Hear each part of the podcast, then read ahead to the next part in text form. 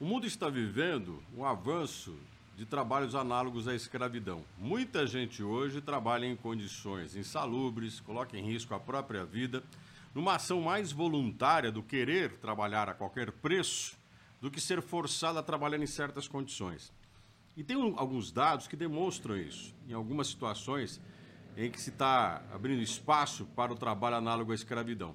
Veja, por exemplo, o trabalho doméstico. Né? Aqui no Paraná, nos últimos 10 anos, nós tivemos uma redução do número de trabalhadores domésticos registrados no Estado.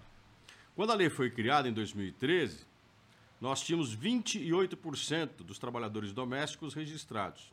Agora são 22,8%. E caiu o número de trabalhadores domésticos.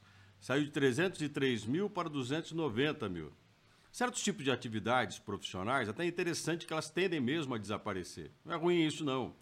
Os boias frias, por exemplo, nos últimos 10 anos reduziu 30%. É uma atividade que foi perdendo força na medida em que a mecanização da lavoura, em especial a cana-de-açúcar, foi ocorrendo. No Paraná, nós vimos isso ocorrer.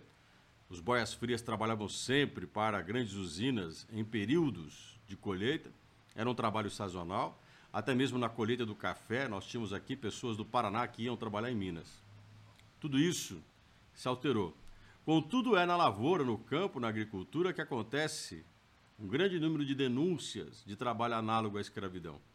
Pessoas que tendem a ser exploradas como escravos. Veja o caso das vinícolas no Rio Grande do Sul, recentemente. Né?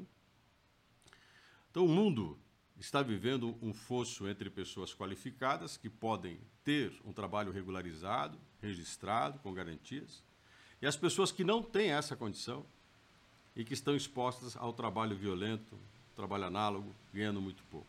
Essa realidade está crescendo e isso está se transformando em um problema no mundo todo.